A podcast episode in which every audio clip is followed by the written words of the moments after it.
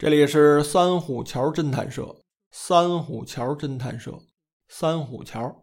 每次说到这个名字啊，我都感觉特亲切。毕竟啊，这个名字是我费了半天劲想出来的。大家好，我是铁探长，我又回来了。侦探社的节目啊，停止播出已经有挺长时间了，大约有半年或者更长时间吧。在这期间呢，或许有朋友知道我在组建自己的中国式摔跤俱乐部。还有呢，就是体能训练，所以啊一直在忙。可能有朋友会好奇啊，我从一个讲侦探故事的，怎么突然间去组建摔跤俱乐部了？这个呢是小时候的一个梦想。从小啊就喜欢体育，后来呢开始打拳呀，练习散打，最后遇见我师傅，我就去学了中国式摔跤。现在呢觉得该做点自己喜欢做的事儿了，所以就组建了这么一个俱乐部。因此啊。三虎桥侦探社啊就被耽误了，还有一个原因啊，就是这一个人去编辑一档节目啊，真的挺难的。后来呢，我还从访谈类的节目转化成一个人讲故事，但是我发现啊，这一个人对着麦克风说话也挺难的，特别啊还要流露出真情实感，还要听着得劲儿，这不是件容易的事儿。我最初呢把这给想简单了。其实啊我背着大家录了不少的节目，虽然说当时录的特别好玩，但是这节目啊没法听。原因就在于啊，我不局限于在办公室或者说家里录音，我也没有一个专业的录音棚。有的时候呢，参加一些户外的活动，就把音顺带手给录了。但是回来一听啊，那个录音效果他拿不出手，那听着这对耳朵是种磨难，所以呢，我就没敢放出来。这段时间啊，有空了，这原来在节目里啊给大家挖了不少坑，怎么也得给填上，所以我就重新开始录节目了。这录音的过程啊，其实遇到了不少困难。抽空呢，我能和您聊聊，还是蛮好玩的一个过程。这近段时间啊，我一直在整理我原来的笔记，都是当年读警校还有工作时候的一些记录，还有一些之前的刑侦案例。在黑水档案中有播出，有喜欢听的朋友啊，可以去听听。好在录节目这事儿啊，我就没搁下。后来我就想了，不如延展一下，和大家聊聊侦探小说。说到读侦探小说啊，这爱好是我老爸从小给培养出来的。我记着初中那时候我就开始读侦探小说了，而且我读的还特别细，比什么读三国、水浒啊要细得多。这里面的故事啊，案情，我到现在还都能记着。话说我爸当年啊，这胆儿也挺大的，让一个初中的孩子读一些谋杀呀、侦探类的故事。这爱好啊，等到了我考上大学去警校读书的时候，就达到了一个顶峰。我们学校那图书馆啊，有非常多、非常多的侦探小说，还有各种的纪实资料，有关犯罪学、侦查学的工具书。那地方啊是最合适我的了，所以上学的时候啊，除了日常的训练之外，我是经常就泡在图书馆里面。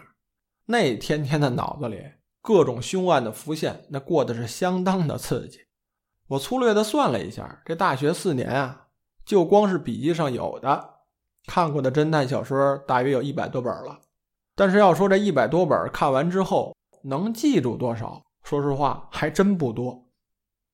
后来有一天啊，我在翻之前笔记的时候，我就想，不如拿出来和大家聊聊。毕竟读了这么多侦探小说，这些笔记扔在那儿呢，也就废了，把当年那点功夫啊，全都给耽误了。我前段时间呢，还看了一个纪录片这里面啊提了这么一个问题，他说，当你读过一本书之后啊，你到底能记住多少？你又能理解多少？我琢磨了一下，最后呢。这纪录片里啊，给出一答案。他说：“当你读完一本书，你能否把书中的内容啊给讲出来？把自己理解的讲给别人听，说出来的这些是你真真切切获得的。哎，我一听这话有道理啊，挺接地气儿，所以我就想啊，试一试，有机会呢还能重新翻一遍那些侦探小说，回味一下当年的时光，就把这些侦探小说啊拿到节目中和大家聊聊。我这家里头啊积攒的侦探小说，各种类型的也什么都有，包括一些谍战类、犯罪类，还有一些推理性比较强的，就是那种特别烧脑的。相关的电影、漫画、电视剧啊也有，所以呢拿出来聊聊，也能和大家进行个交流，纯当是个玩了。也希望诸位呢能喜欢。既然咱聊到这儿了，就得说说到底什么是侦探小说，为什么要读这个侦探小说？如果你要是去网上查，像什么百科啊、维基里面都会说，这个侦探小说有各种流派、有历史渊源等等这一系列，说的挺细致。但是，当你读了这么多侦探小说啊，你总得有点自己的想法。像我理解啊，这个侦探小说啊，必须有一个稳固的三角定理。这个定理啊，就是凶手、被害者和侦探这三个元素啊，是缺一不可。被害者的出现将凶手和侦探联系到一块儿，由此啊，就展开了一场狩猎活动。小说中描述侦探抓捕凶手的这个过程啊，其实就是在模仿人类最原始的狩猎过程，只不过是侦探小说家们把它加入了社会、文明、道德、正义等等等等这些元素，让它看起来呢更像是我们现在真实的生活。说这个原始的捕猎活动啊，你也应该能想象得到，这倒退几千年，这原始人啊举着长矛，穿着兽皮，在这个草原上。捕获猛犸象啊，捕获鹿啊，一些的动物，这抓了之后褪毛剥皮吃肉，这是一个特别血腥残忍的过程。所以侦探小说啊，就是在用现在文明的这种方式来模拟原始狩猎的这么一个过程。我记着有这么一句话呀，他说：“我们的外表虽然在进化中得以改变，但是我们的内心啊，仍然是个动物。我们可以用爱情故事。”散文、诗歌去赞美我们的进化过程，但是我们不能回避我们内心中那个动物的存在。这个呀，也就很好的解释了侦探小说中不能缺少谋杀，而且一定是谋杀。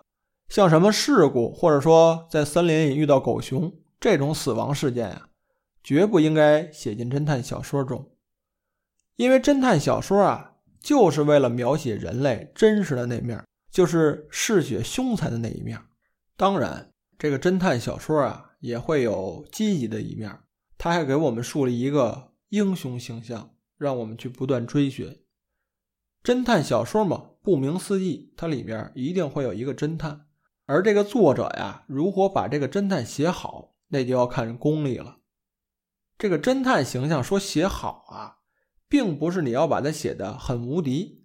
我给大家举个例子来说。这可能就要借助侦探漫画中的形象了，像这个著名的 DC 漫画中有两位人物，一位就是超人。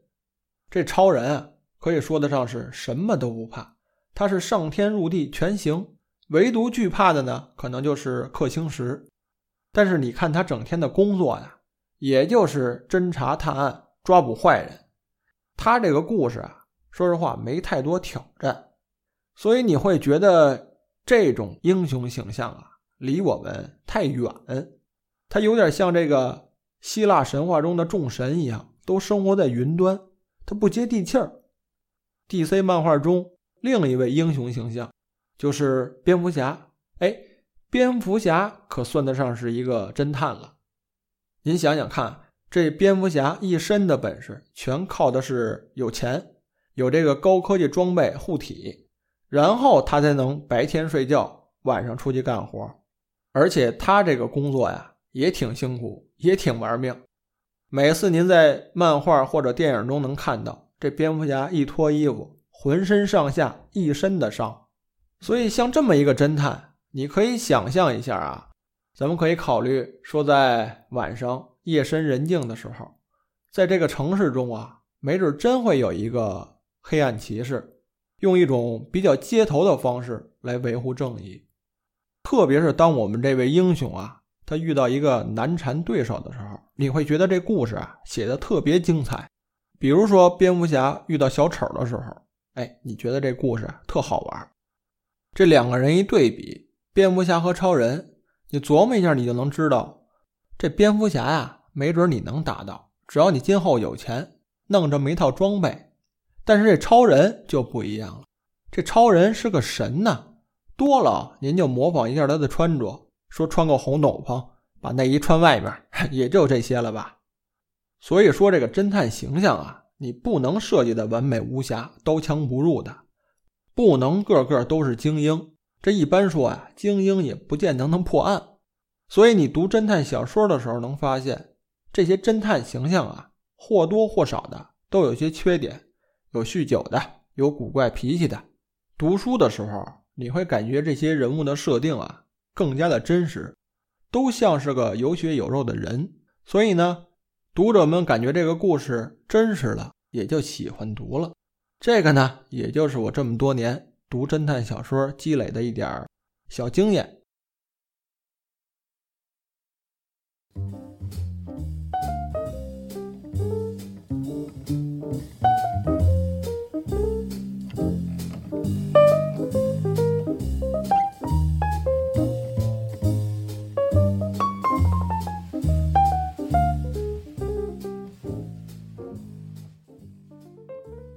在以后的节目中啊，我不光是给大家推荐什么侦探小说、电影、电视剧啊，我要觉得好，也能跟大家说说。还有啊，我打算出这么一个新的板块，就叫做《铁探长笔记》，把我以前的一些记录啊拿出来给您念念。这记录里面啊，包括什么刑侦学的知识、犯罪心理学、法医学，什么类别都有。我也不知道当年写的这些。是对是错，拿出来一说呢，您给听听。我呢还有一个微博，就叫做铁探长。您上网一搜“铁探长”三个字，就能找到我。您有什么好听好玩的，希望您能推荐给我。有什么话想说呢，您也可以给我留言。下边是《铁探长笔记》的第一次内容。我在一部侦探小说的末尾写了这么一句话：每个人的内心都有黑暗的部分。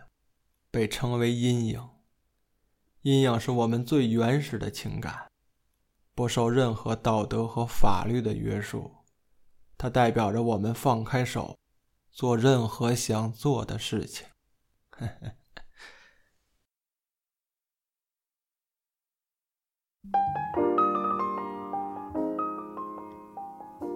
这第一期的节目啊，录到现在，时间上也差不多了。其实啊，这个节目反反复复，我录了好几个月了，年前就录好了。本想着过年的时候大家都放假，拿出来给大家听听，就当是个乐。